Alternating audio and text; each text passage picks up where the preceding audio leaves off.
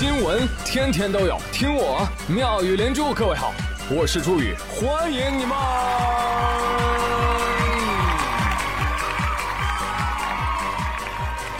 谢谢谢谢谢谢各位的收听啦！话说现在的求职市场啊，非常的火热，很多人都在找工作。啊，有的网友呢就提供了一条不错的线索，我们去看一看。好的，我们现在来到了这家公司呢，它位于上海的街头。这位呢就是我们采访的主角齐总。啊，齐总你好。呃，你好。呃，本公司呢露天经营，呃，设备不多，带个盆儿就行了。主要呢就考核员工的这个忍耐力。像我这在路边一坐坐一天。旱涝不保收，全看业务能力。哈哈，朋友们先别骂，我们采访的这家公司呢是街头乞丐公司，大家不要笑，真的不要再笑了，因为你马上笑不出来了。我们来看一看这个乞丐盆里放了多少钱呀？哦，竟然放了一两沓的百元大钞，最小的面值都有十块钱目测这个盆里啊得有一万多块钱啥？你敢想吗，朋友们？不愧是上海大都市啊！都说大城市机会多，原来是这个机会多呀！网友称不起我呀！这个事儿是被拍摄者张先生走路边时发现的。他当时看到乞讨者那个盆里有百元大钞，就非常的不可思议。再一看一沓儿，更不可思议。然后他就跟记者说：“说哎，这个是不是假钱呢？有没有可能是一种吸引施舍的方式呢？”不不不，不是假的。这就是招聘广告，你想工作时间自由吗？你想日入过万吗？现在加入聚宝盆有限公司。哥，不是我说啊，你这到底是要饭呢，还是炫富呢？你那一沓子百元大钞，你放这么个破塑料盆里，你这本身就是对人民币的侮辱，你知不知道？来，搁我兜里。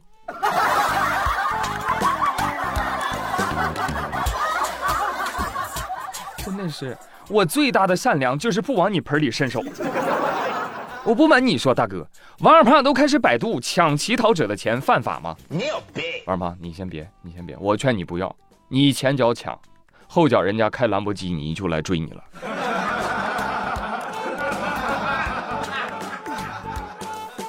来，上海的听友们，你们谁啊做做好事，帮我去找一找这个摊主。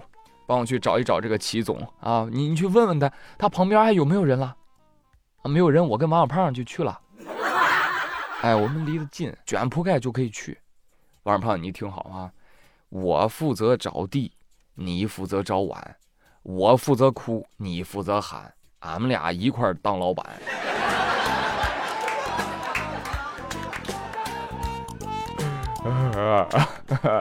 嗯。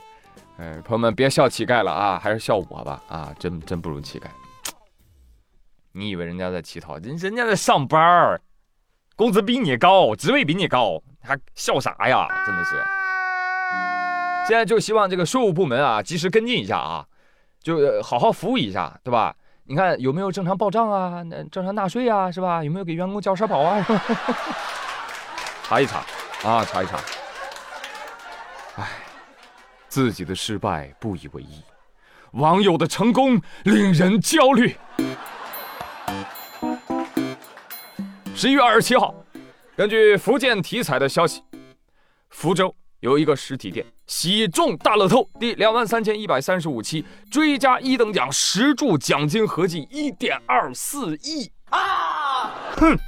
来，朋友们问一下，这个是福彩三十六计中的哪一计啊？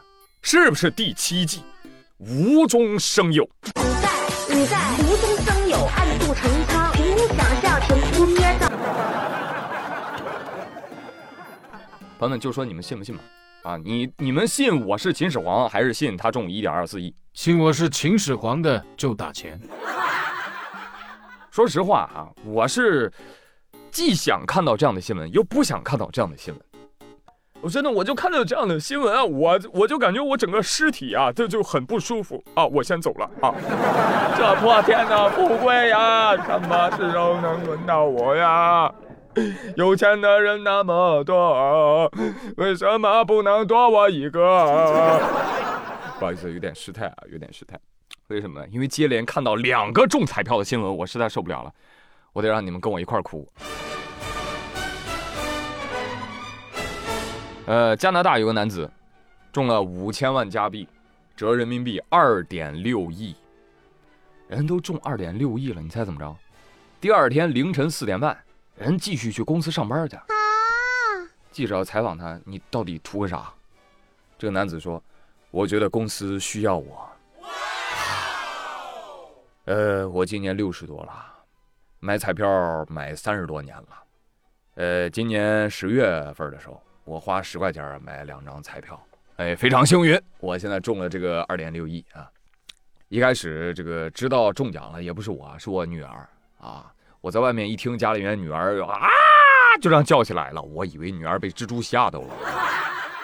我跑进去一看，女儿跟我讲中彩票了，我的老 baby。哎，我说了，你可能不信啊，我这个人相当平静，非常平静。我对钱没有兴趣。我现在在一家这个餐饮公司啊，担任物流货车司机。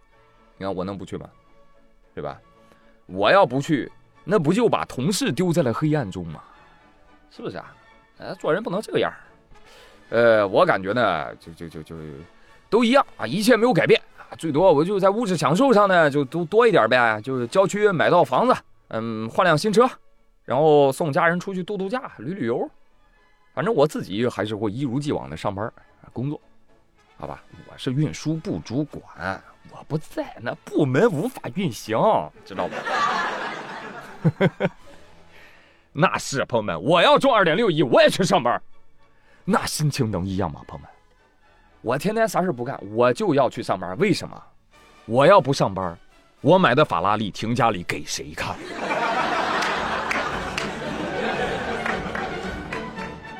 对不对吧？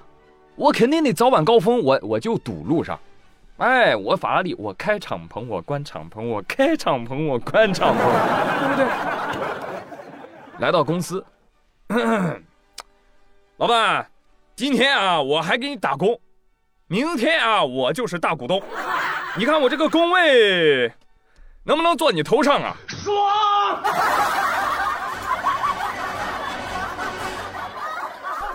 不意淫了，朋友们，非常爽。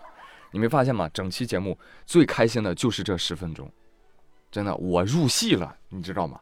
咱们接下来就来好好研究一下，就为啥人家能中奖，我们中不了？主要因为什么？因为名字没起好，朋友们。这个中奖人叫皮埃尔·瑞奇，听中文你听不出来，英文叫 Richard，Richard，明白吗？更富了。我已经研究明白了。我宣布，从今天开始，我就叫朱富贵 啊，不对啊，这跟领导刘富贵名字冲了。哎呦，难怪刘富贵能当领导，名字起得好。哎呀，也也没事嗯，为了这泼天的富贵，我改，我还要改，以后我就叫朱泼天了。啊，记住了吗？叫我朱泼天。好了，一二三。醒醒，各位啊，醒醒！白日做梦就好了。真的，我现在越来越确信啊，呃，钱这个东西呢，赚不着就算了啊。命里有时终须有，命里无时莫强求。强求的下场就是什么？我执。这人一执着啊，就容易犯错。你看这几哥们儿，就是一心思想要赚点钱，但是又啥啥不会，于是怎么着呢？盗墓去了。哎，带着铁铲、撬棍。夜色之下悄悄出没，有人下铲，有人放风，还有人下墓点蜡烛。那不用问了，那肯定是看《盗墓笔记》了，是不是啊？经过警方调查了解到，这几个男子啊，曾经通过一个群，小说群，哎，还真就是北派《盗墓笔记》的小说群。结果先后结识了安徽籍三名男子。此后四人经过三天晚上的努力，合力撬开了一座古墓，在墓室里挖出了一个瓷枕。这个瓷枕刚拿出来就被村民和警方当场抓获。目前，四人已被警方刑事拘留，案件正在进一步的侦办中。这个证明什么？这个小说还是有用的啊！学到东西了。想进去的朋友们，欢迎大家订阅收听我的新专辑《摸金奇闻录》，里面有大把大把的坐牢小常识，欢迎收听啊。至于这个盗墓笔记群啊，哎呀，这个里面确实在交流一些盗墓的经验。南派三叔说：“你看，我都说了是笔记，你们非说是小说，这下相信我了吧？但是啊，道友勇敢飞啊，出事自己背，就是说嘛，啊，大家看一看，爽一爽不就完了吗？都说了，古墓有机关，你不信？你看碰到公安机关了吧？寻龙分金看缠山，抬头一看是公安，你是一点没听进去啊？”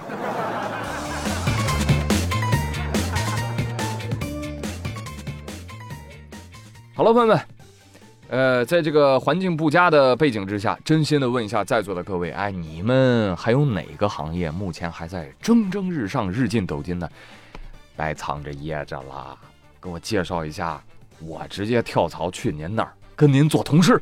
我这人也没别的本事，天天逗你乐的那种。欢迎留言，哎，告诉我哪个行业目前还在赚钱。好了，不要走开，接下来的留言环节更精彩。